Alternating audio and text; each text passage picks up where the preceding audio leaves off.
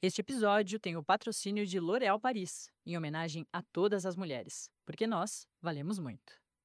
Rádio Novelo. Novelo. Tá começando o Rádio Novelo Apresenta. Eu sou a Branca Viana. Existe um termo no teatro que você já deve ter ouvido falar, que é a quarta parede.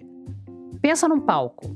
Tem a parede de trás, o fundo do palco, uma parede de cada lado, e tem a quarta parede, uma parede invisível, imaginária, que separa o palco da plateia. A quarta parede é o que faz os atores se comportarem como se a gente, o público, não tivesse ali.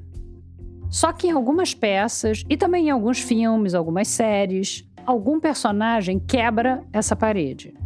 Ele olha para a tela e conversa com você, ou desce do palco e anda no meio do público, ou fala uma coisa que faz a gente perceber que ele sabe que ele é um personagem.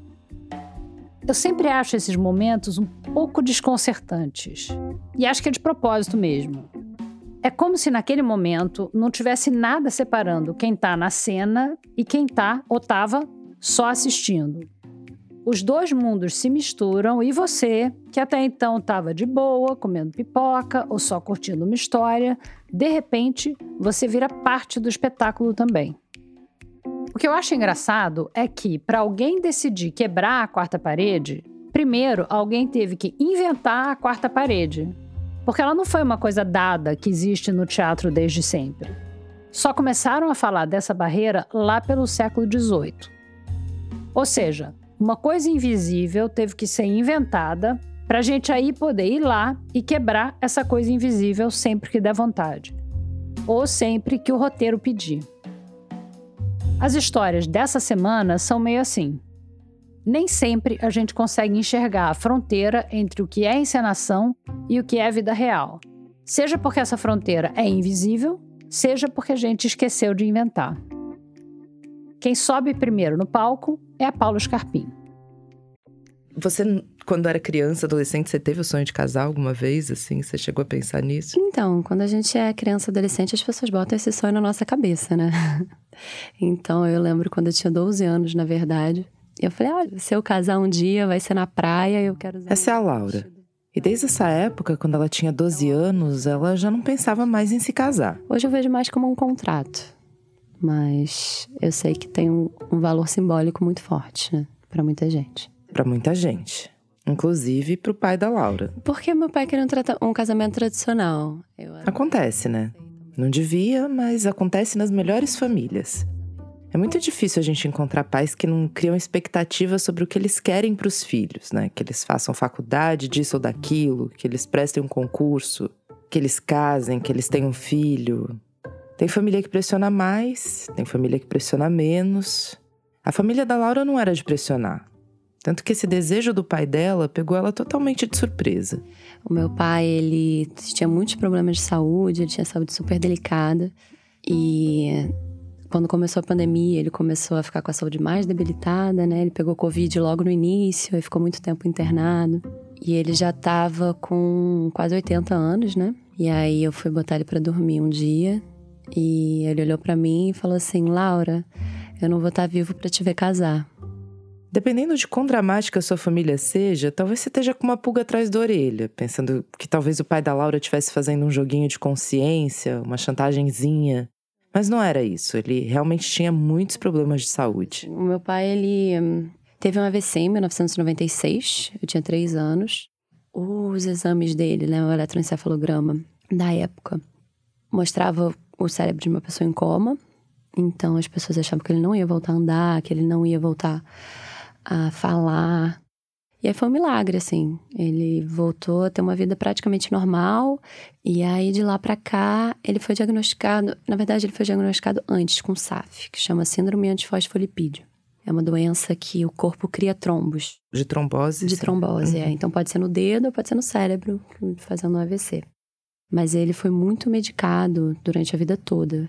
Quer dizer, quando o pai da Laura foi internado com Covid, ele era super do grupo de risco. E aí ele teve infecção urinária, teve é, fecaloma, teve é, pneumonia. Então ele foi é, ficando debilitado e os médicos é, davam antibióticos para ele, né? E aí os antibióticos foram ficando mais pesados, mais pesados, mais pesados. E aí no final ele zerou os antibióticos. É, então é, foi um filme de terror, assim, que a gente viveu. A Laura tem dois irmãos bem mais velhos, do primeiro casamento do pai. Ela é tipo raspinha de taxa, assim. E sei lá, se um dia eu tiver um filho, eu queria que ele falasse de mim que nem a Laura fala do pai dela. Ele é muito amor, assim, muito amor. Ele era um cientista genial. Ele descobriu o magnetismo das tintas. Então ele fez um trabalho incrível de fazia impressões digitais de quadros, né? Vendo com uma máquina que chama Squid é, o magnetismo das tintas. Então, se você tem um quadro é, de um pintor que vai para outro museu, aí você precisa saber se esse quadro que chegou no museu é aquele verdadeiro ou então uma réplica, né? Então, é, visualmente isso é meio difícil, porque as pessoas que fazem réplica de quadros, às vezes são, fazem a réplica exatamente igual. Mas a impressão magnética das tintas, você consegue diferenciar os dois quadros, né? Então você consegue, tendo a impressão digital, né? Do quadro original, você consegue ver se o outro é o original ou se é um falso. Nossa, que complexo isso. Essa área é o quê? Química? Física. Física. Ele é físico. O nome dele, se você quiser procurar esses estudos, é Paulo Edmundo de Lers Costa Ribeiro. Eu vou deixar esse das tintas lá no site da Rádio Novelo. Que interessante. Você trabalha com eu isso Eu não também? sou física. o meu pai queria um filho físico. Eu não sei nada de física. Eu trabalho com linguística, letras, literatura também. A Laura já tinha saído de casa, morava sozinha mas ela estava sempre por perto para ajudar a mãe nos cuidados com a saúde do pai. Mesmo morando sozinha, eu ficava, na verdade, mais no hospital e também lá na casa dos meus pais do que lá em casa. Isso num período normal, dos problemas de saúde que ele tinha sempre. Quando foi na época dessas internações da Covid e todas as complicações, então, a Laura largou tudo para ficar com o pai dela. Eu sempre ficava na internação com ele, de, enfim, 16 a 18 horas por dia no hospital, dormia no hospital. Bom, daí tava lá a Laura, dedicada, tentando trazer qualquer conforto pro pai dela, botando ele para dormir. E ele manda essa. Laura, eu não vou estar tá vivo para te ver casar. Com os olhinhos assim meio marejados. E aí aquilo me tocou muito o coração, né? Aí eu falei para ele: "Ah, pai, nem eu vou estar tá viva para me ver casar". Aí ele riu. A Laura era tão decidida que casamento não era uma coisa para ela, que essa resposta já saiu quase que automática. Mas aqueles olhinhos marejados mexeram com ela. Aí, desde esse momento, eu comecei a planejar meu casamento. Eu falei: não, meu pai vai me ver casar. Eu fiquei tão preocupada, mas tão preocupada, porque ele estava realmente. Os médicos, de, os plantonistas vinham falar com a gente: Nossa, eu estou muito preocupada com a situação do seu pai. Ele estava em estado gravíssimo, assim. E eu pensei em falar, não, vamos casar aqui agora. No, né, no quarto do hospital. aqui agora, eu boto uma roupa branca e vamos casar. Eu pensei em fazer isso. Mas ele conseguiu se recuperar. Ele, a gente chama ele de Highlander na família. Porque ele é muito forte e consegue se recuperar de coisas muito, muito, muito fortes, né? Isso aconteceu em 2020, primeiro ano da pandemia. A Laura não queria esperar muito tempo, então ela começou o planejamento já ali no hospital. O pai dela estava se recuperando, então não precisava fazer assim tão no susto. Dava para ela se planejar um pouco. Então eu comecei a planejar o casamento para ele me ver casar. Aí eu decidi fazer no meu aniversário, então foi como se fosse um aniversário tema casamento. A Laura fez aniversário em abril, e a meta então virou casar em abril de 2021. E aí eu ficava lá no hospital vendo no Pinterest coisas de casamento, decidindo o vestido, decidindo a roupa, a comida, tudo. Então eu comecei a planejar o casamento para ele me ver casar. Ok, se você entende minimamente como é que funciona um casamento, talvez você esteja sentindo falta de um detalhe. Né, quando eu decidi casar, eu falei, bom, agora tenho que arranjar o um noivo, né? Que é um pouco oposto, né? As pessoas têm o um noivo e depois pensam em casamento. Eu queria o casamento, agora eu tinha que achar um noivo. Tinha mais um detalhe. A Laura estava namorando na época. Ela estava namorando uma garota. Ele nunca soube. Nunca soube? Não. Eu até pensei também em chamá-la para o casamento. Mas aí é uma pressão um pouco mais forte, né? Fazer uma coisa de mentira que poderia ser de verdade, para agradar meu pai, que é um pouco mais tradicional. Então. No meio daquele furacão de Covid, internações, a Laura não queria trazer mais um elemento para aquela equação do casamento. toda uma conversa que ela ia ter que trazer para a família num timing que ela não estava sentindo que era o certo. E afinal, dentro do relacionamento que ela estava vivendo, que era de verdade, o timing também não era já o de oficializar a coisa, de casar. Meu pai nem sabia, assim, era sobre ele, né? Não era sobre mim, não era sobre o meu casamento. Era sobre deixar ele feliz. Então, não era sobre casar com alguém. O casamento nunca foi sobre eu casar com alguém. E sim fazer alguma coisa aos olhos do meu pai que ele ficasse feliz. Beleza, não era o caso de trazer a namorada de verdade para a cerimônia. Mas aí também a gente volta para estaca zero, né? Bom, agora tem que arranjar o noivo. Aí a Laura começou a pensar quem seria o noivo ideal. Para começar, seria bom que fosse alguém familiar. Alguém familiar, né? Alguém com quem ela nunca tivesse tido nenhum envolvimento amoroso, nenhum casinho, nada que pudesse misturar as coisas. A gente nunca namorou. E aí, ela chegou num nome. Olha, o Greg acho que é o único maluco suficiente para topar. Por que, que você acha que ela te escolheu? Pô, talvez eu fosse a pessoa doida o suficiente para aceitar. talvez. Nem outra pessoa alguma pessoa que leve mais a sério isso talvez não aceitasse, né? Então viu que eu também não tenho grande apego, então ela foi, foi certeira. A Laura foi certeira no Gregório. Tá, eu sou o Gregório Ventura, eu sou jornalista, é, eu trabalho com maconha. Tenho uma editora de livros que fala sobre, sobre cannabis no geral, sobre vários usos. Chama a editora Vista Chinesa. Vista Chinesa, que é um mirante no Alto da Boa Vista, aqui no Rio de Janeiro. E uma das subidas para esse mirante é pelo bairro do Horto, onde ele e a Laura moram. Eu e a Laura, a gente é amigo desde, desde adolescente, né? Bastante tempo. Se conheceu meio que no bairro, né? Aquela coisa ali de... que acontecia quando as pessoas, sei lá, estavam mais na rua, talvez. A gente vive outro, outro tempo, né? Talvez essas coisas, não sei se as pessoas se conhecem assim.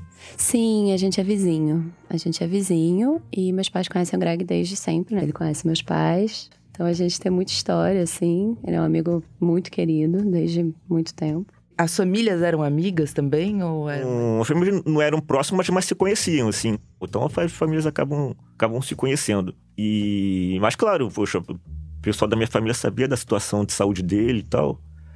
E também acredito que o pessoal da minha família já tinha desencanado com essa coisa de casamento.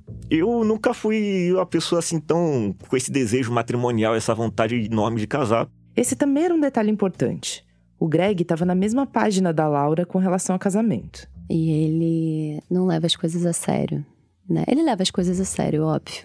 Mas ele tira o peso né, da seriedade das coisas. E eu acho que isso é, é muito legal. Eu acho que por isso que ele topou também embarcar nessa aventura, né? Então, o casamento, às vezes, por ser uma coisa muito solene, né? Ele consegue tirar o peso, né? Dessa seriedade mais um motivo para juntar os amigos, fazer uma grande festa, todo mundo comemorar. Aproveitar e colocar todo mundo na beca também, encontrar os amigos, todo mundo arrumadinho. Bom, então já tinha noivo, já tinha data, quer dizer. Eu pensei em fazer em 2021, mas como ainda estava com muita essa questão da Covid e as pessoas podiam não ir e ainda estava um pouco recente, eu decidi esperar um pouco. Como o pai da Laura estava de volta em casa, ela decidiu esperar um pouco e passar a festa para o ano seguinte, para o aniversário dela de 2022. Então, de novo, tinha noivo, tinha data, faltava um lugar. Aí, primeira coisa, ela lembrou daquela ideia da Laura de 12 anos. Pensei em fazer na praia, mas na praia com a cadeira de rodas do meu pai seria um pouco difícil. É, praia não dava. Minha madrinha tem uma casa em Santa Teresa que é linda, maravilhosa. E eu pensei, porque é um, um lugar assim que parece realmente um lugar de casamento, né? Então, é, eu pensei em fazer lá. Aí eu falei com ela, ela ficou bem ressabiada, assim. Falou, como assim, casamento? Mas não é de verdade. Mas você vai fazer aqui? Mas e se ele não gostar? Mas... E se ele não gostar? Ele, no caso, era o Paulo, o pai da Laura. Todo mundo ficou muito preocupado com como meu pai ia reagir. Até pensando se, ele, se podia ser algum, alguma coisa pro lado mais negativo, né? Ah, você tá mentindo, né? Que você vai casar. Uma coisa assim, como é que seu pai vai levar isso? Você vai, você vai mentir para ele? Você vai falar que o casamento é de verdade? Eu falei, não, todo mundo sabe que é mentira. E eu fiquei muito nessa dúvida, né? De como eu abordava isso com meu pai, né? Tipo, ah, vou casar. Mas eu fui sincero, eu falei, ó, oh, pai, eu vou casar para você me ver casar, vai ser no meu aniversário pra gente comemorar uma, comemora uma comemoração, um aniversário tema casamento. E ele? E ele, ok, embarcou na ideia. Minha mãe também, não entenderam muito a princípio, né? Todo mundo ficou meio assim. Mas É uma coisa para ver, né? Tem aquele ditado, né? O que os olhos não veem, o coração não sente. E o que os olhos veem, o coração sente. Então era mais essa questão, assim, de dele me ver casar. Então ele me ver casar. E eu sabia que aquilo ia deixar ele emocionado. A Laura tinha bons argumentos. E a madrinha acabou topando. E acho que ela não botou muita fé também, porque eu, eu ia fazer tudo sozinha. Ela falou: Isso não vai dar certo, não sei o quê. Eu falei: Não, vai dar certo. E aí acabou que deu muito trabalho. E ela, poxa, isso aí pô, tem que exaltar o trabalho da Laura também, que ela organizou a parada quase inteira, assim. Ela quis fazer um, fazer um menu vegetariano. E aí ela preparou tudo, planejou tudo, fez ali tudo, tudo sozinha, tudo com todo cuidado, assim, e tava tudo muito bom, muito bonito, assim, é mesa de casamento, né, cara, uma mesa de casamento. Fiz bastante coisa, acho que eu nem lembro mais tudo que eu fiz, mas foi um sucesso, todo mundo amou a comida, recebi vários elogios, inclusive quem não era vegetariano falou que estava muito bom. Por a gente ser um, um, um casal não convencional, acabar sendo um casamento pouco convencional, a gente, poxa, quis fazer uma festa de casamento, bem casamento mesmo. A gente fez uma decoração com, com folhas, com flores. Tentou fazer uma decoração bonita, mas também não exagerada, assim, fazer uma coisa bem. Mas, mas com, com todas aquelas coisas que o casamento costuma ter, sabe? É aquela parte para você assinar e dar um recado para os noivos. Tem um, um, um bifezinho, depois um, um. Vira o buffet, depois vira um jantar, alguma coisa assim é, todo mundo com aquela roupinha, roupinha de casamento. A gente, a gente mandou no convite. Teve uma pessoa que achou que era brincadeira e foi de calça jeans. O gaiato que apareceu de calça jeans não foi barrado na porta porque ele calhava de ser justamente o responsável pelas fotos da festa. Fotos muito lindas, aliás. Tem algumas lá no site da Rádio Novelo. Mas esse cara da calça jeans, ele leu no convite casamento fake e acabou não entendendo que o dress code era todo mundo na beca, como os noivos queriam. Sabe como é? Hoje em dia é difícil quem lê o texto inteiro. Ué, você e a Laura? Ué, de onde veio isso? De onde veio? E. E algumas faziam, hum, sabia que vocês dois. Hum... Teve gente, por exemplo, que pulou a palavra fake e acreditou que o casamento era de verdade. Mas o que, que é de verdade, afinal, né? A Laura e o Greg convidaram um amigo para ser o mestre de cerimônias do casamento fake. E ele estruturou o discurso inteiro em cima disso da noção de verdade. O gaiato da calça jeans não gravou. A missão dele era só tirar foto mesmo. Mas eu pedi para Laura e para o Greg lerem o discurso aqui pra gente. Verdade. Quando todos receberam o convite para esse casamento, tenho certeza que a maior dúvida que passou pela cabeça de vocês foi: Ué, mas é de verdade? Eu fiz essa pergunta a Laura. E sabe o que ela me respondeu? Não, mas é. Não, mas é. Talvez uma das frases mais filosóficas que eu já escutei mas aí eu pergunto, o que é de verdade? Fui estudar a fundo a concepção de verdade e descobri que ela evolui através dos tempos. No passado definimos como verdade naquilo que podemos ver. Mas os átomos são de verdade e não podemos ver, por exemplo. A definição então teve que evoluir. Verdade passou a ser tudo aquilo que podemos sentir. Mas a radiação não podemos sentir e ela existe, ela é de verdade.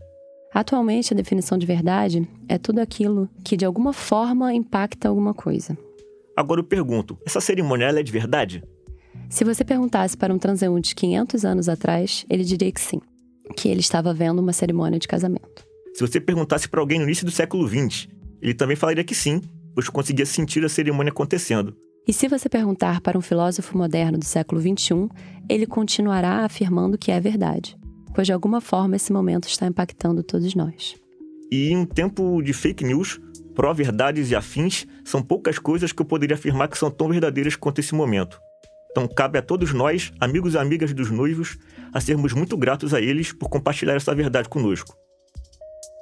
É difícil dizer o que foi que o Greg e a Laura realmente fizeram naquele dia. Se aquilo foi ou não foi um casamento. Porque casamento não é um conceito estável, né? Para algumas pessoas só conta se casar na igreja. Mas de qual igreja a gente está falando, né? Para o governo, tem que ter a papelada do cartório ou então não é de verdade. Mas tem muitas tradições, cerimônias que unem duas pessoas que não passam pela igreja nem pelo Estado. São rituais, passos que a gente segue porque alguém seguiu antes da gente, porque ficou gravado em algum canto do universo que é assim que duas pessoas confirmam que se amam. Ou então a gente inventa algum rito, alguma coreografia. Uma cerimônia é isso, né? Uma série de atos simbólicos, para os olhos verem e para o coração sentir. E não faltou verdade nessa festa. Os amigos foram em peso, as famílias também. Então, poxa, minha mãe, poxa, se amarrou, ficou muito feliz, muito empolgada, se arrumou toda, ficou bonitaça e aproveitou bastante também. Minha mãe estava do lado da mãe do Greg, né? E elas estavam de mãos dadas, assim, chorando. Minha mãe, sabe, cheia de lágrimas. Outra amiga, amiga minha também virou um panda, a maquiagem dela desceu toda, escorreu toda. Teve que refazer a maquiagem. Todo mundo amou, todo mundo chorou muito, se emocionou muito. Foi muito emocionante. Então eu senti ele, poxa, super feliz, comendo bolo, sei lá, tomando uma cervejinha. Tava com, com a esposa dele, com o cuidador dele e tal, todo mundo dançando. Ele, ele tava lá, senti que ele tava, tava curtindo o momento, assim. A mãe dela tava extremamente empolgada, é, tava super feliz, super brincando, assim, super se divertindo. Também vi ela num momento de muita euforia mesmo, muito, muita empolgação, né? Aí minha prima, que é minha irmã, né, maravilhosa, Manuela ela levou ele na cadeira e ele que me levou para o altar, né?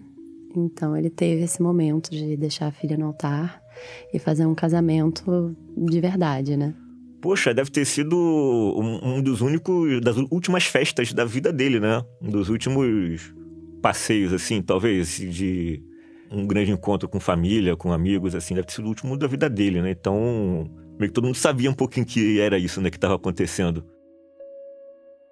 O pai da Laura, o físico Paulo Edmundo de Lers Costa Ribeiro, morreu no dia 5 de março de 2023, quase um ano depois dessa festa. Ele acabou falecendo em casa com cuidados paliativos. A gente tentou dar todo o amor e carinho, né, para ele, até o último momento. O casamento foi só a coroação de todo esse amor e carinho. Eu acho que ele sentiu que estava vendo a filha casando, né? Ele sentiu a realização de um sonho. É muito bom você ver nos olhos de alguém que você ama que você permitiu, né, que essa pessoa realizasse o sonho dela. Então, foi muito especial. E você é, sentiu que mudou alguma coisa entre vocês, você e Greg, de, por causa dessa cerimônia? Não, a gente ganhou várias piadas excelentes. Tipo o quê? A, a nossa relação 100% amigo, sempre será. Mas a gente tem muita piada muito boa agora, né? Então, é, ah, qualquer coisa, né? Desde, ah, te espera em casa, ah, não demora. Se você começar um relacionamento, vai falar, eu, então, preciso te contar que eu sou casado. Ah, mas eu falo isso sempre pras crushes, claro. Eu falo, pô, já, já fui casado. Acaba entrando a história. Bom, eu adoro falar isso, né? Que eu casei, mas eu não sou casada. então, eu casei, mas eu não sou casada, não divorciei. O Greg diz que já foi casado. A Laura que não é casada. E pelo jeito eles vão continuar assim. Deu muito trabalho, não, não vou mais casar. Falei, já deu. Primeira e última experiência. Primeira e última. Falei, cara, dá trabalho demais. Essa foi a Paula Scarpim, diretora de criação da Rádio Novelo. Já já a gente volta. Tem um provérbio nigeriano que diz que, enquanto você estiver em grupo, o leão vai dormir com fome. Desde pequena, em Lagos, Esther Obiadiele viveu em grupo. Um grupo de mulheres. Mãe, irmã, tia, avó. E a vida foi trazendo ainda mais companhias femininas, como as três filhas. Com a necessidade de trabalhar depois de vir da Nigéria para o Brasil e com o fim do casamento dela, a ancestralidade mostrou o caminho. Um dia, não se lembra quantos anos que eu tinha, eu fiz uma trança na minha irmã. E a minha mãe ficou chocada, me chamou e falou: Você tem dom, vai usar isso para ser alguém no futuro. Eu virei e falei: Mãe, eu não vou ser cabeleireira, não. Ela só ri, mas onde que eu tô? Ela aprendeu a fazer trança sozinha quando ainda era criança, usando as raízes das plantas da sua casa. Depois, foi se aprimorando no cabelo da irmã e das filhas. Quando precisou, já sabia que direção seguir. Começou em um salão afro no centro de São Paulo e agora atende meninas, mulheres e idosas na casa dela. O segredo é amor não quero ficar emocionada. Ela sente, porque é muito bom você colocar tudo amor dentro do que você faz. Todas minhas clientes é maravilhosa. Toda vez que eu atendo alguém, ela sempre fala amor que ela tem do meu trabalho. Cabeça é sagrada. Para mim é autoestima. Tem que se amar. Tem gente que fica mais ah, isso não. Mas quando essa pessoa transar, se levantar a autoestima, se ama, muitas mulheres, eu tenho amigas brasileiras, são incríveis. Desde minha jornada, ela está comigo. Eu estou muito seguro aqui. Você encontra mais do trabalho da Esther no Instagram, no arroba salum, com N no final, estúdio, com S mudo, oficial, com dois Fs. Como é bom ouvir histórias assim, né? De mulheres reais que se fortalecem através de sua autonomia, autoestima e autocuidado. Isso é poderoso e transformador para elas e para todas nós. Porque a Esther vale muito, você vale muito, nós valemos muito. L'Oréal Paris.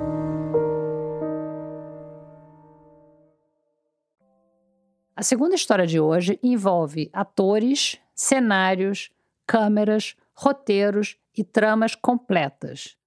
Mas nem por isso fica mais fácil da gente enxergar onde é que os dois mundos, o das pessoas e o dos personagens, o dos criadores e o das criaturas, onde eles começam e onde eles terminam. Quem conta essa história é a Bia Guimarães. Para. Não escuta essa história. Sério, é melhor você parar de ouvir esse episódio agora. Presta atenção no que eu tô te falando. Você vai se arrepender. Ah, não vai parar? Vai ficar aí? Tem certeza? Beleza. Mas depois não diz que eu não avisei. Parece até um aviso de gatilho mal educado, né? Mas eu tô só tentando começar essa história do jeito que eu acho que o Mojica começaria se isso aqui fosse um filme dele. Mojica, no caso, o José Mojica Marins. Talvez logo de cara fosse aparecer uma personagem meio bruxa tentando te fazer desistir da sessão. Não assistam a esse filme. Vão embora! Ou ia aparecer o próprio Mojica, vestido de Zé do Caixão, rogando uma praga em você. Porque a alma que será levada para uma dimensão desconhecida pode ser a sua, a sua ou a sua. Eu cresci achando que o Zé do Caixão era só um personagem esquisito que de vez em quando dava as caras nos programas de TV. Às vezes mostravam ele saindo de um caixão ou mexendo com aranhas caranguejeiras. Sempre com uma cartola, capa preta e aquelas unhas muito compridas. Era uma figura até meio boba, sabe? Que apesar do look macabro, não chegava a botar medo. Quer dizer, o Zé do Caixão botava sim medo em muita gente. Mas principalmente gente de gerações mais velhas. Gente que conhecia aquele homem de outros tempos. Pessoas trocavam de calçada. Entrei num avião com ele uma vez para ir, não me lembro para onde era, umas quatro ou cinco pessoas, quando viram que era ele que ia entrar no avião, chamaram a, coisa e pediram para sair do avião. Esse é o André Barcinski. Eu sou jornalista, é, autor de agora oito livros e documentarista. Um desses livros que ele escreveu, junto com Ivan Finotti, que também é jornalista, foi a biografia Maldito, A Vida e o Cinema de José Mojica Marins, o Zé do Caixão. O livro é de 1998. O Baicinski passou anos entrevistando Mojica e todo mundo em volta dele.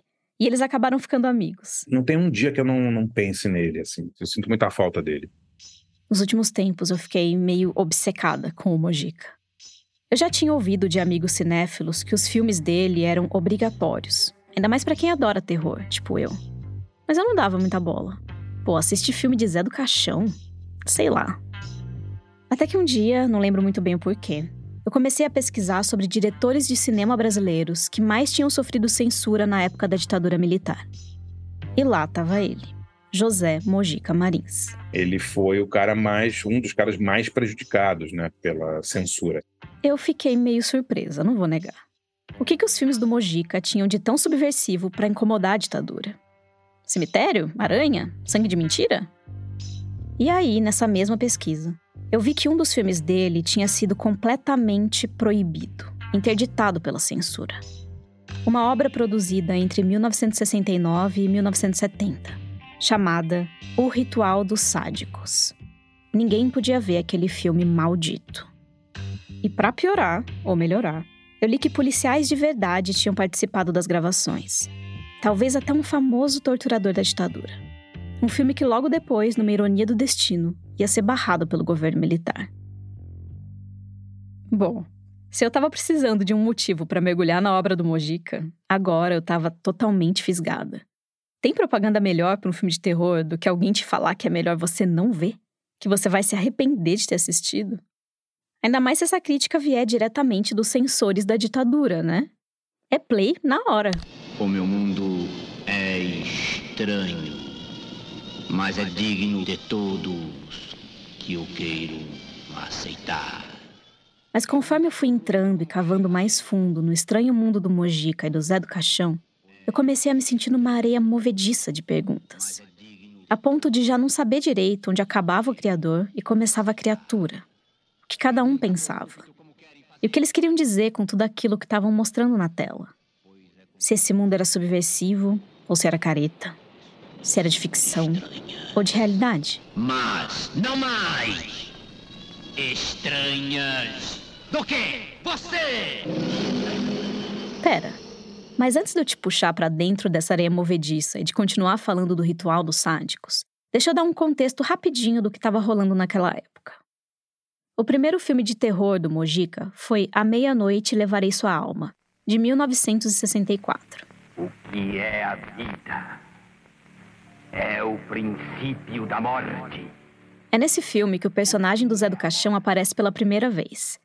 Na verdade, o protagonista do filme chama Josefel Zanatas, mas o apelido dele é Zé do Caixão porque ele é um agente funerário. Esse enterro me deu uma fome. E o Mojica conta que a imagem daquele homem sinistro, vestido todo de preto, nasceu de um pesadelo que ele teve pouco antes de fazer esse filme.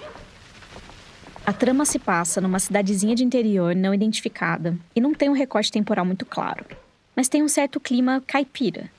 Inclusive, alguns pesquisadores chamam esse estilo do Mojica de horror caipira. Olhe, estou saturado desse povo do mato. E esse personagem do Sr. Zanatas barra Zé do Caixão, que é interpretado pelo próprio Mojica, é um vilão. Ele arruma briga no bar, ele ataca as mulheres, ele zomba de todo tipo de crença e de religião, fala uma blasfêmia atrás da outra e faz questão de comer carne na Sexta-feira Santa enquanto assiste a procissão. Cuidado, Zé, o diabo pensa. Se eu o encontrar, vou convidá-lo para jantar. E na trama, o que ele quer é encontrar a mulher que vai dar para ele o filho perfeito. No caso, o filho perfeito aqui tem a ver com crença ou com descrença. Perfeito para o Zé é quem também não crê em Deus e nem em nada supersticioso.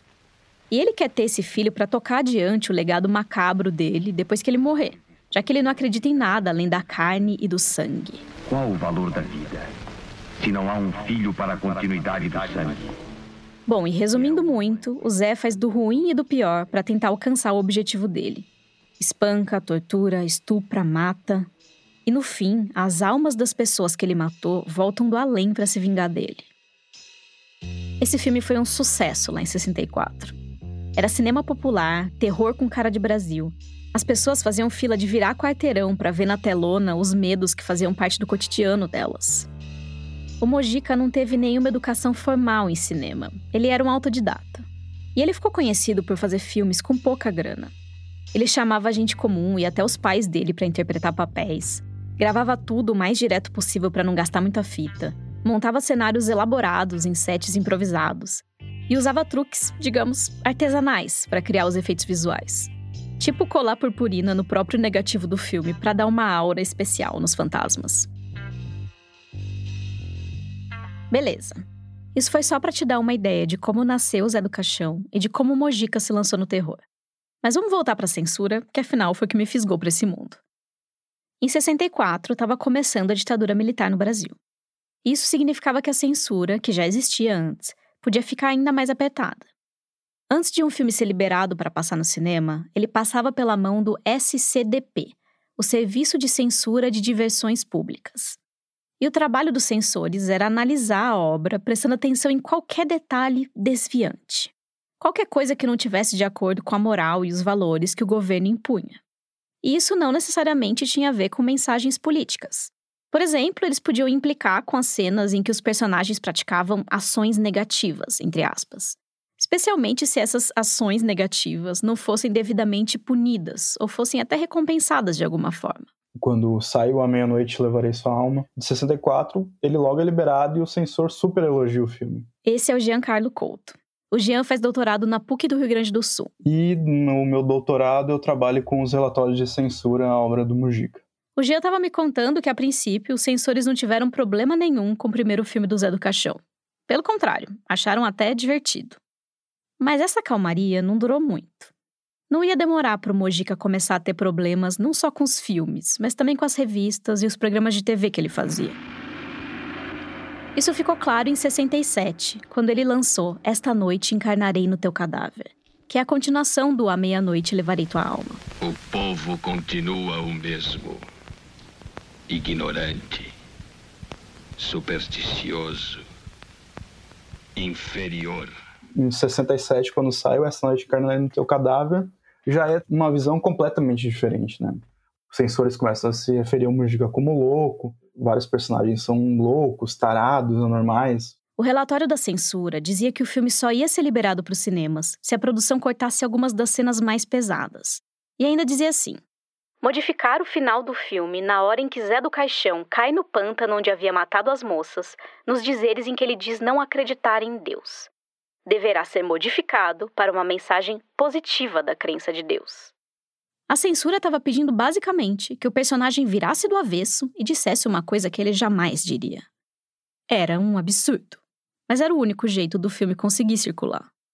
Como o filme estava pronto e não tinha como mudar, eles regravaram só a dublagem das falas finais. O personagem é um ateu. Ele morre não acreditando. O Mojica lembrou dessa história quando ele foi entrevistado no Roda Viva, da TV Cultura, em 98. Então o Zé do Caixão está afundando, que ninguém entendeu. Ele está afundando. Eu não creio, eu não creio. Daqui a pouco ele diz: Eu creio. eu creio em tua força. Salvai-me! Já no filme O Estranho Mundo de Zé do Caixão, que foi lançado no ano seguinte, em 68, o Mojica teve até que fazer um final alternativo. Os censores não curtiram muito o fato de que o vilão, que aqui não era exatamente o Zé do Caixão, mas sim um professor chamado Oaxiac Odes, um nome que se você ler ao contrário fica Zé do Caixão. Enfim, os censores não curtiram muito o fato de que o vilão fazia um monte de barbaridades e depois não era punido. Aqui de novo o Barcinski, um dos biógrafos do Mojica. Né, porque o Zé do Caixão vencia no filme, né? Vencia o final, e o censor falou: não, o Zé do Caixão tem que morrer no fim, senão eu não libero o filme. A última cena mostrava o professor Odês tranquilamente devorando um pé humano, super satisfeito com seu banquete canibal. Banquete canibal, né? De repente vinha a palavra fim, mas aí eles já tinham tirado mais 20 minutos e falaram: não, você tem que mudar o fim. O, o mal tem que acabar. O Mojica não tinha nem dinheiro nem tempo para refazer a cena. Então surgiu a ideia de recortar o final de um filme egípcio chamado Um Homem em Nossa Casa, que acabava com umas explosões. Explosões e colou no final do Estranho Mundo de Zé do Caixão, né? Com uma legenda do tipo é, Zé do Caixão morreu, alguma coisa assim. Na verdade, vem a cena do banquete canibal, aí aparece fim.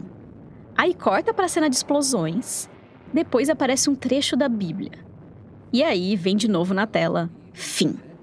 Ufa. Então é a única vida no mundo que tem dois fins. Termina fim. Prossegue. Tava ficando complicado pro Mojica. O cinema que ele queria fazer não era o cinema que o governo militar queria que as pessoas vissem. Repressão e tortura na vida real? Pode. Violência na ficção? Não pode. Isso porque não tinha nada ali de revolucionário em termos de ideologia política. Imagina se tivesse. Mas não era só a censura que descascava os filmes dele. Boa parte da crítica da época também. Era uma época em que o cinema brasileiro estava tentando, entre aspas, se profissionalizar, né? A gente tinha aquela coisa do um certo complexo de inferioridade. Ah, o cinema americano vem aqui, eles têm uma, um som muito bom, fotografia maravilhosa, não sei o quê. E, e aí tem um semi-analfabeto da Vila Anastácio que está fazendo um filme e dá 3 milhões de espectadores. Deve ter sido difícil para muitos críticos engolirem, eu entendo. Quando Barcinski chama o Mojica de semi-analfabeto, não é em tom de deboche. O próprio Mojica costumava falar dessa dificuldade que ele tinha com as palavras. Só que em vez do Mojica negar o que os críticos e os censores diziam dele, que ele era louco, maldito, ele aos poucos foi abraçando esses rótulos. Afinal, ser louco, maldito e censurado até que não caía mal para um diretor de terror. Então o cenário da época era basicamente uma versão daquele meme do fulano não tem nada, mas ele tem o povo, sabe? O Mojica não tinha a simpatia da censura e nem da imprensa, mas ele tinha o povo. E aí no fim de 68, ele é um dos talvez o cineasta brasileiro de maior sucesso, né? Ele chegou a ter três ou quatro filmes em cartaz ao mesmo tempo em São Paulo. Os cinemas lotavam para ver os filmes dele. Ele ganhou um programa na TV Tupi, também chamado O Estranho Mundo de Zé do Caixão. Tinha também as revistas em quadrinho, que faziam o maior sucesso. entre outras coisas menos convencionais. Uma empresa fez é, cosméticos chamado Mistério, que ele fazia divulgação, então ele tinha fortificante para unha. Ele virou uma, uma entidade, basicamente, né? Até que a gente chega ali na virada para os anos 70. É nesse ponto que o Mojica lança aquele filme, O Ritual dos Sádicos. Quer dizer, é nesse ponto que era para ele ter lançado aquele filme chamado O Ritual dos Sádicos. Todos os outros filmes do Mojica tinham sido cortados, mas exibidos. E aí a censura vê o Ritual dos Sádicos e ela proíbe o filme inteiro. Esse foi o primeiro filme do Mojica que o Barcinski viu na vida. Só que foi só em 1986, quando a ditadura já tinha acabado e rolou uma exibição no Rio Cine Festival. Em Copacabana, numa sessão lotada, eu nunca tinha visto. O Barcinski estava lá nesse festival. Ele tinha 18 anos. Eu me lembro de ter ido para a sessão do Ritual dos Sádicos é, sem saber nada do filme. E fiquei louco com o filme. Literalmente, assim, eu acho que eu tive uma experiência sensorial desse filme. O filme me deixou alucinado, assim. Eu nunca tinha visto nada parecido, né? Esse também foi o primeiro filme do Mojica que o Jean viu. E logo aquilo ali eu fiquei extremamente impressionado. E também foi o primeiro filme do Mojica que eu vi.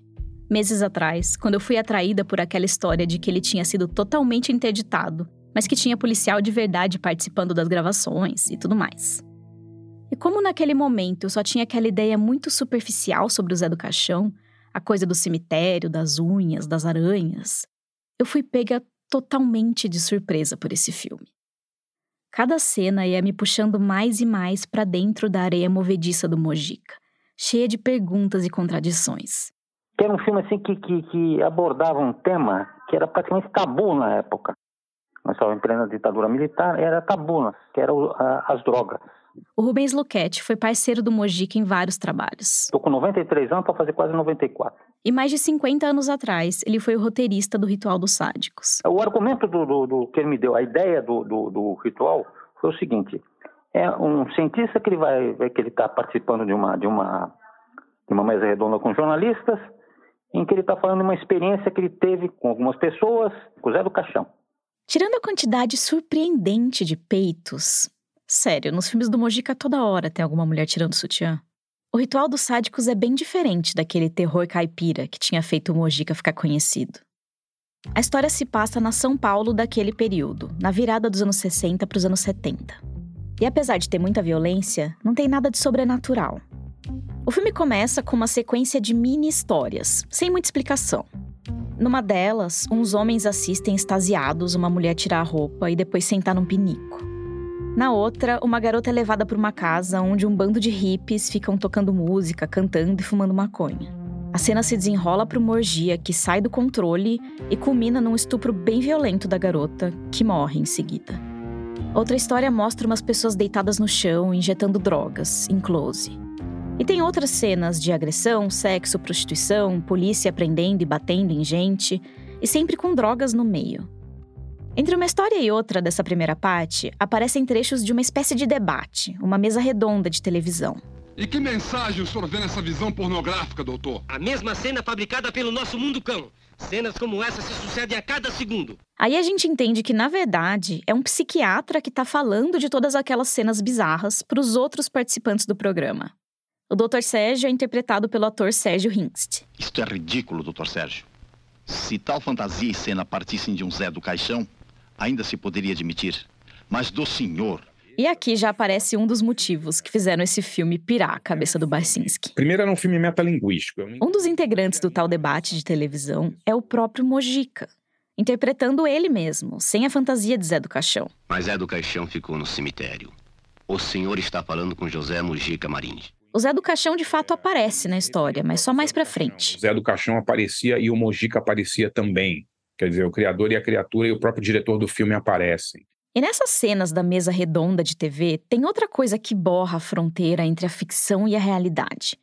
É que os outros caras que estão ali no debate não são simplesmente atores, mas sim colegas reais do Mojica fazendo uma ponta no filme. Estavam ali diretores de cinema como Carlos Reichenbach, João Calegaro e Maurício Capovilla. Nomes do cinema marginal gente que se reunia na chamada Boca do Lixo, no centro de São Paulo, e representava a contracultura da época. Oswaldo Candeias, que é considerado o papa do cinema marginal, também aparece mais pra frente. Ou seja, estavam ali pessoas que faziam parte de verdade daquele contexto, daquele tempo e espaço que estava sendo retratado no filme. Nossa, o cara tá colocando os amigos dele do Woody Grude, do da, da marginália do cinema paulista. Ele tá botando essa galera no filme. É incrível isso. Mas voltando pra ficção. O Dr. Sérgio conta aquelas tais histórias bizarras, e os outros participantes da mesa acham um absurdo, uma imoralidade sem fim. Então o psiquiatra explica por que, que ele está mostrando aquilo. O mundo fecha os olhos e o homem cruza os braços diante do naufrágio total de uma geração. Uma bacanal de viciados, num ritual de taras. A prova concreta do veneno que representa o tóxico. O estimulante de taras. Ele está ali no programa para falar do problema das drogas, ou dos tóxicos, como ele diz. Lembrando que o filme se passa num período super sexo, drogas e rock and roll. Se nos filmes de horror caipira o Mojica explorava o medo do pecado, da blasfêmia e das almas penadas, agora, no horror da metrópole, ele apontava a câmera para o submundo, para aqueles que eram considerados desviados. E até esse ponto, apesar das imagens serem super ousadas e de vanguarda, o clima geral é careta. As drogas são um veneno, um estimulante de taras, o naufrágio de uma geração.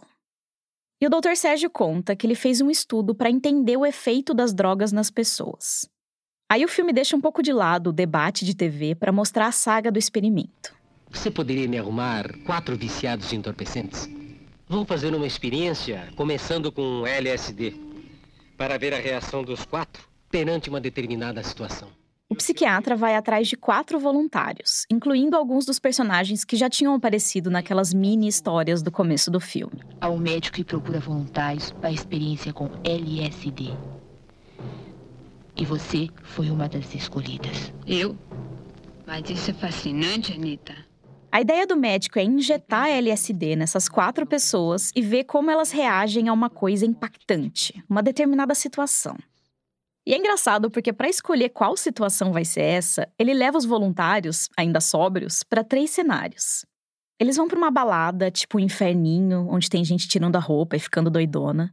Eles vão para uma peça do Teatro Oficina que realmente estava rolando na época e eles aparecem lá para gravar, misturando de novo a realidade do underground paulistano com a trama do filme. E eles também vão para o cinema assistir um filme.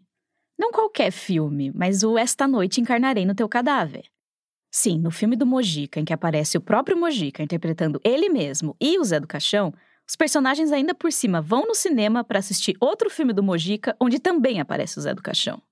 Quer coisa mais meta que isso? Toda a série de espetáculos que viram, qual o que mais impressionou? Sem dúvida, o filme. E aí chega a hora do Dr. Sérgio escolher qual dessas situações vai ser usada no experimento. Detesto o Zé do Caixão. Eu nunca suportei seus programas e abomino aquelas unhas longas. Mas tenho que convir. Foi o que mais me impressionou. Foi Zé do Caixão. Então está decidido. O objeto da nossa experiência será Zé do Caixão. Mas eu quero fazer uma pausa rápida antes de chegar na experiência do Dr. Sérgio e no que ela mostrou sobre as drogas. Porque a gente está aqui falando de metalinguagem e de como o filme toda hora borra a fronteira entre a realidade e a ficção, isso me fez lembrar que eu tô te devendo uma coisa desde o começo dessa história. Lembra que eu contei que tinha ficado intrigada com esse filme quando eu li que policiais de verdade tinham participado das gravações?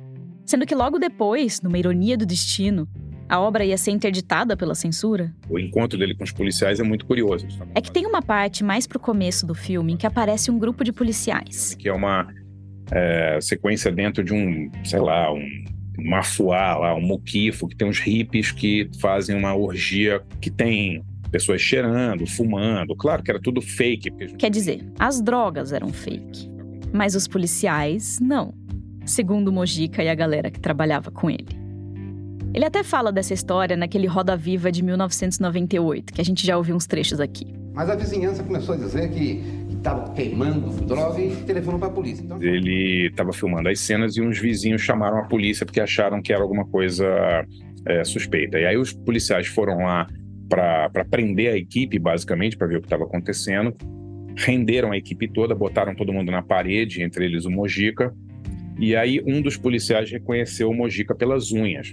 E o Mojica fez, não só fez amizade com esses caras, como em típica uma típica atitude moji, mojicana, mojiquiana, como a gente diz, convencer os caras a, a trabalhar no filme.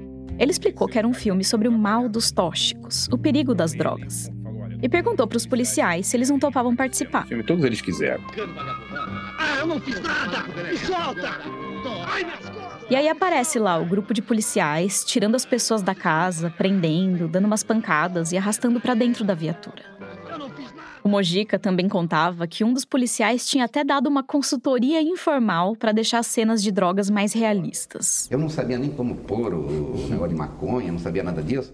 Tá, mas lá atrás eu comentei com você um outro ponto curioso dessa história. E para piorar, ou melhorar, eu li que policiais de verdade tinham participado das gravações. Talvez até um famoso torturador da ditadura. Talvez até um famoso torturador da ditadura. Havia na época, chamava-se Esquadrão da Morte, um grupo que tinha Fleury, Fininho, né? É que o Mojica e a equipe dele contavam que aquele grupo de policiais, que surgiu de surpresa no set de filmagem, era comandado pelo Sérgio Paranhos Fleury. E que o próprio Fleury estava lá. Sim, o delegado Fleury. Aquele que trabalhava no DOPS, que comandou a emboscada para prender e matar o Marighella, e que ficaria conhecido como um dos maiores torturadores da ditadura militar. A gente fez um esforço aqui e não conseguiu reconhecer o Fleury entre os policiais que aparecem no filme, comparando com fotos dele da mesma época da gravação. Mas em teoria, ele podia ter ficado só nos bastidores. Boa parte das pessoas envolvidas no filme e nessa história já morreu, incluindo o Mojica e o Fleury. Mas eu perguntei pro Rubens Luquete, o roteirista do Ritual dos Sádicos, se ele lembrava dessa história. É, é, é, o próprio Fleury. O próprio Fleury e a equipe dele. Você estava no estúdio no dia que os policiais não, fizeram não, não, não, não, não, não, foi foi muito pouco já, já, já eu e o estúdio. Por um lado, eu fico pensando que essa história do Fleury não seria impossível. Sei lá, nos bastidores dos filmes do Mojica aconteciam as coisas mais doidas. Mas aí eu lembro que o filme foi produzido em 69, num período em que o Fleury podia não ser ainda o grande símbolo da ditadura. Mas o trabalho dele já era perseguir os opositores do regime militar. A própria emboscada do Marighella foi nesse ano, 69. É estranho pensar que ele teria ido atender uma denúncia de uso de drogas. Mas com ou sem Fleury, é impossível não ver uma certa ironia no fato de que tem policiais aparecendo, participando e até supostamente dando pitacos numa obra que depois seria completamente barrada pela censura. Mas deixa eu voltar para a parte em que eu parei do filme, que tem mais mistério para a gente tentar resolver. Beleza. Então chega a hora do Dr. Sérgio, o psiquiatra, injetar LSD nos voluntários do experimento dele para ver como eles reagem àquela coisa impressionante que foi escolhida, o Zé do Caixão. A partir daí, os quatro embarcam numa viagem alucinante. O filme, que até então era em preto e branco, fica colorido.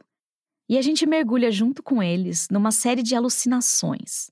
Umas mais perturbadoras, outras menos.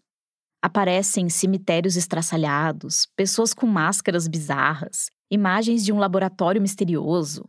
Algo que eu não sei ao certo se são bundas com cara de gente ou gente com cara de bunda.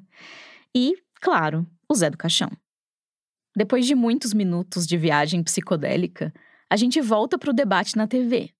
A mesa redonda onde o Dr. Sérgio está contando desse estudo que ele fez. E é engraçado porque até esse momento eu estava achando o filme careta. Lá no começo tinha passado todas aquelas cenas degradantes e violentas, sempre ligadas a algum tipo de droga. A prova concreta do veneno que representa o tóxico. O estimulante de taras. E ainda tinha todos os traços de moralismo e até de machismo que rondam todo o trabalho do Mojica. A presença das mulheres só como objeto de tentação, os peitos para lá e para cá, as cenas de abuso sexual. Enfim, eu tava achando o filme incrível por vários motivos a metalinguagem, o retrato da contracultura paulistana, a força daquelas imagens em plena ditadura militar. E só o fato dele falar de drogas e mostrar o uso de substâncias me parecia super ousado. Ainda mais pensando que o Mojica é praticamente da geração dos meus avós. Mas ainda assim, o filme não me parecia exatamente pra frentex no que ele estava dizendo, em termos de posicionamento político. Eu estava certa de que a obra tinha sido censurada mais pelas imagens do que pela mensagem propriamente dita. Até que no final, para minha surpresa e para surpresa dos participantes daquele debate fictício de televisão, o Dr. Sérgio faz uma revelação. Sinto decepcioná-los, senhores. Mas em minha experiência não usei LSD ou qualquer outro tóxico. Usei simplesmente água destilada. Não tinha droga nenhuma no experimento. Era tudo placebo. Enfim, doutor Sérgio, o que quer dizer com tudo isto? O tóxico nada mais é que uma desculpa para a libertação do instinto de cada ser humano. Isto quer dizer que se a pessoa praticou um crime sob a ação do tóxico, é porque a sua mente já era doentia. A minha mensagem não é acabar com o tóxico, e sim moderar o seu uso, fortalecer a vigilância em torno dos que fazem o comércio com essa ameaça. Foi isso que procurei ao fazer a experiência de autossugestão com esses viciados. Eu aqui achando tudo careta, e aí de repente vem uma mensagem final dizendo que a gente não devia estar preocupado em acabar com as drogas e sim em moderar o uso delas, que a violência está nas pessoas, está no mundo, e que o uso de uma droga pode até ser uma consequência das mazelas do mundo, mas não a causa. Chocada. É uma mensagem super atual. Será que o Mojica tinha enganado todos nós até a cena final? Será que ele tinha enganado até mesmo aqueles policiais que achavam que estavam participando de um filme careta? E será que a própria maneira como ele vendia o filme, dizendo que era um libelo contra as drogas, será que era só uma estratégia para driblar a censura? Quer dizer, para tentar driblar a censura. E aí a censura vê o ritual dos sádicos e ela proíbe o filme inteiro. Eu pedi socorro pro Barcinski para tentar entender onde é que a gente estava pisando. É um filme progressista em relação a drogas? É um filme careta? Onde a gente, como a gente enxerga isso? Olha, é, é, é difícil dizer, né? Porque é, é, um filme que, conhecendo o Mojica, é, ele era completamente contra drogas. Mojica era um cara conservador, careta e, e, moralista e tal. Só que os filmes dele são exatamente o contrário disso, né? E eu fiz essa mesma pergunta pro Jean, que pesquisa censura aos filmes do Mojica na ditadura. Ele é pra frentex, ele é careta, eu já não sabia. Como todos os filmes do Mujica, eu diria que é extremamente contraditório. E claro, eu cutuquei o Rubens Luchetti sobre isso também, o roteirista do Ritual dos Sádicos. Era que era um filme anti-drogas, né? Que era um filme contra as Sim, drogas. É, um filme, é, é, na verdade é um filme anti-drogas também. Você acha que é? Sim. Porque a droga não vai te levar a lugar nenhum. Né? Não é a droga que, que é o câncer da, da sociedade, não. É justamente a sociedade que já está podre por dentro. Entendeu? Hum. Porque ele mostra justamente.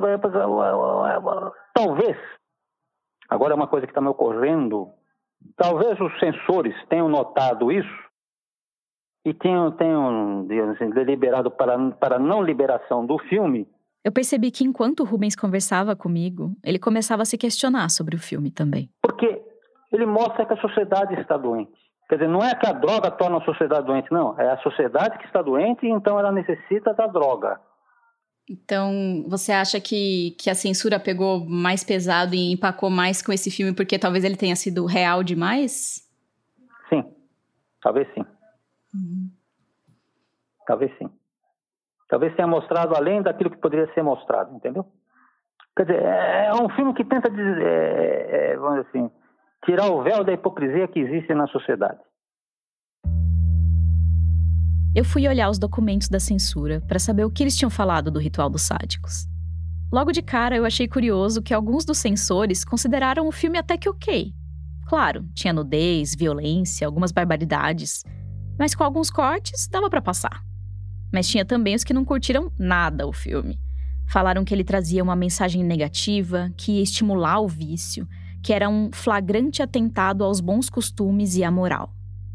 E no parecer final, o chefe do Serviço de Censura e Diversões Públicas declara que a obra estava interditada e que não podia ser exibida em todo o território nacional, por conter cenas ofensivas ao decoro público, tendentes à divulgação e indução aos maus costumes e, inclusive, ofensiva às coletividades e à religião. Convenhamos que não é uma opinião exatamente surpreendente, né?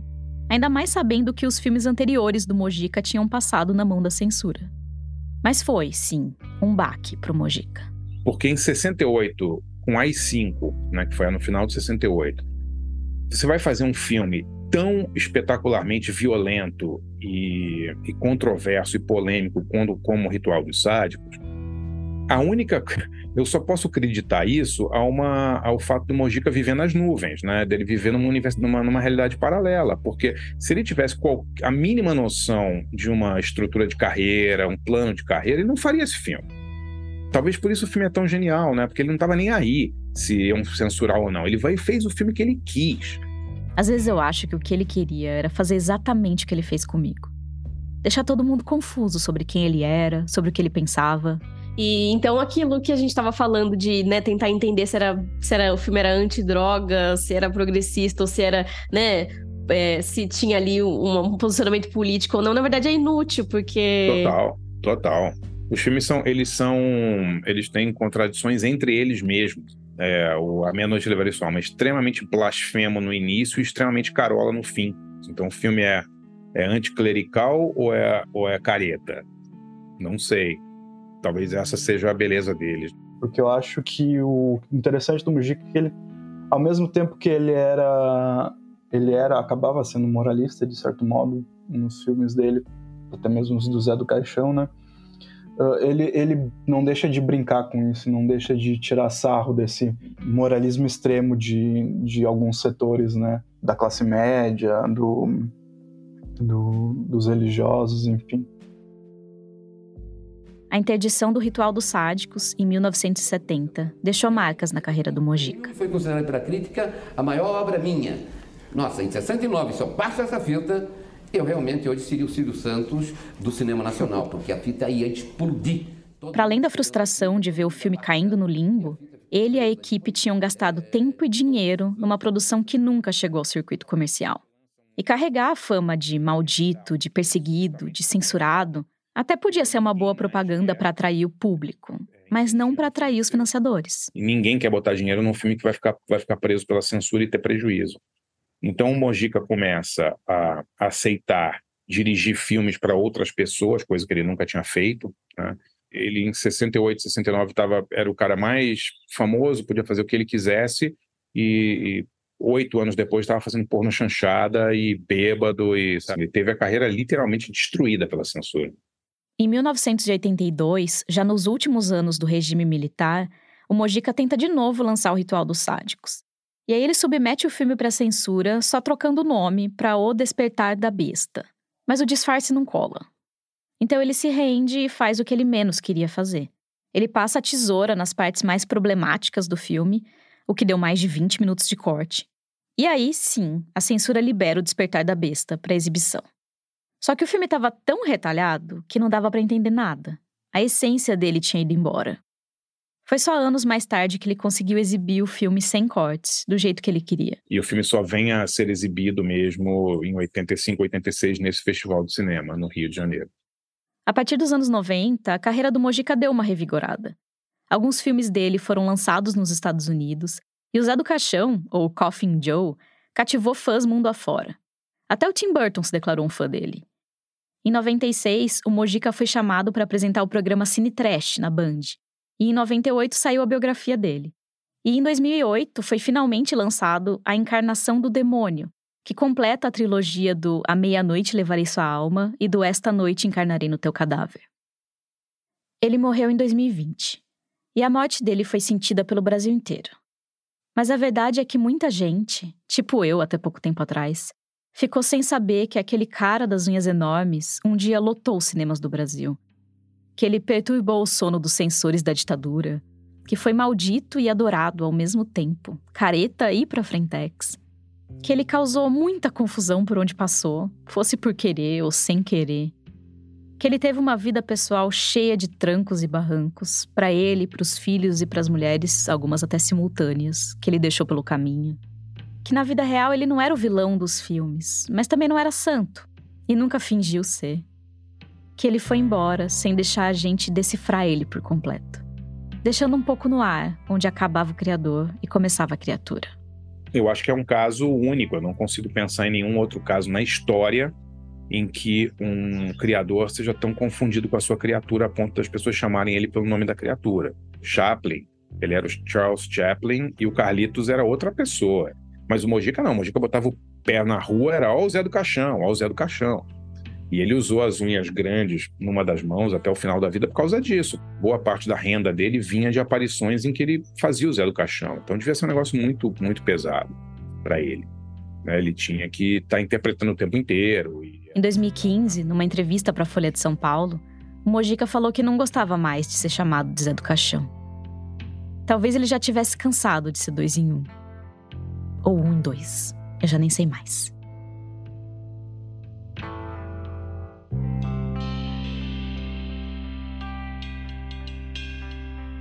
Eu queria terminar essa história do jeito que o Mojica faria. Mas eu tô na dúvida, que são muitas opções. Eu posso terminar rogando uma praga em você e desejando péssimos sonhos. Eu posso copiar e colar um trecho de uma explosão aleatória. Ou então eu posso fazer igual no ritual dos sádicos, em que o Mojica simplesmente olha para a câmera, dá um sorriso e diz: Corta! Tudo que existe, meu Deus, vai ser triste. Tudo que existe, meu Deus, vai ser triste. Essa foi a Bia Guimarães, produtora sênior da Rádio Novelo. A gente volta daqui a pouquinho. Direto de Brasília, os manifestantes invadiram. o ex-presidente Jair Bolsonaro tem que bater No Oriente Médio, conflito armado. Se as notícias se atropelam, se a velocidade das redes tira o foco, saiba que existe um podcast para dar nexo a tudo isso. Olá, eu sou a Letícia Arcoverde, editora do Nexo Jornal, e tô aqui para convidar você a ouvir o Durma com Essa, o nosso podcast diário de notícias. De segunda a sexta, no início da noite, a gente publica um novo episódio que explica fatos importantes que podem continuar a ecoar por aí. Informativo, objetivo e cheio de contexto. Tudo em até 15 minutos. Ouça o Durma com Essa na sua plataforma de áudio preferida, no YouTube ou no site do Nexo, nexojornal.com.br.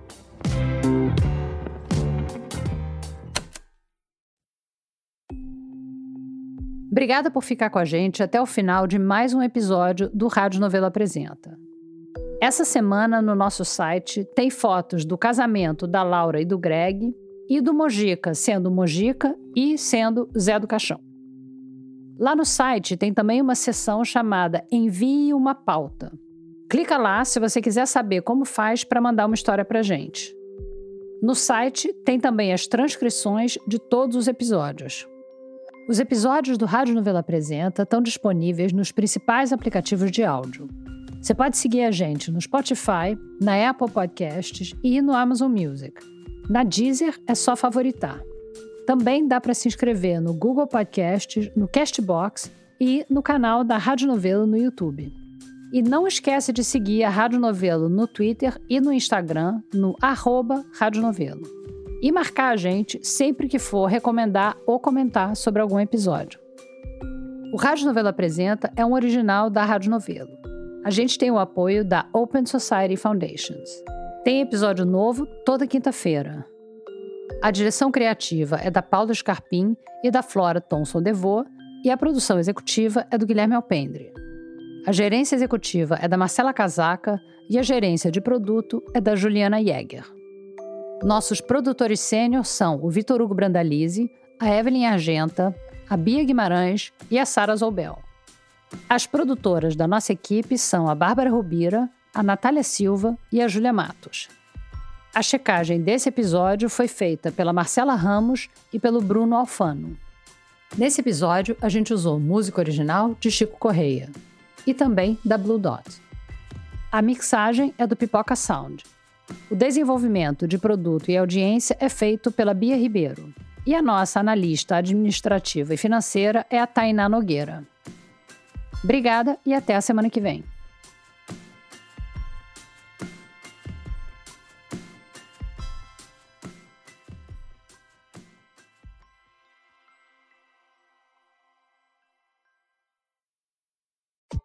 Muita gente virou ouvinte do Rádio Novelo Apresenta porque gostou do primeiro podcast original da Rádio Novelo, O Praia dos Ossos. É o seu caso também? Já ouviu o Praia? Mas e o Crime e Castigo? Você já ouviu?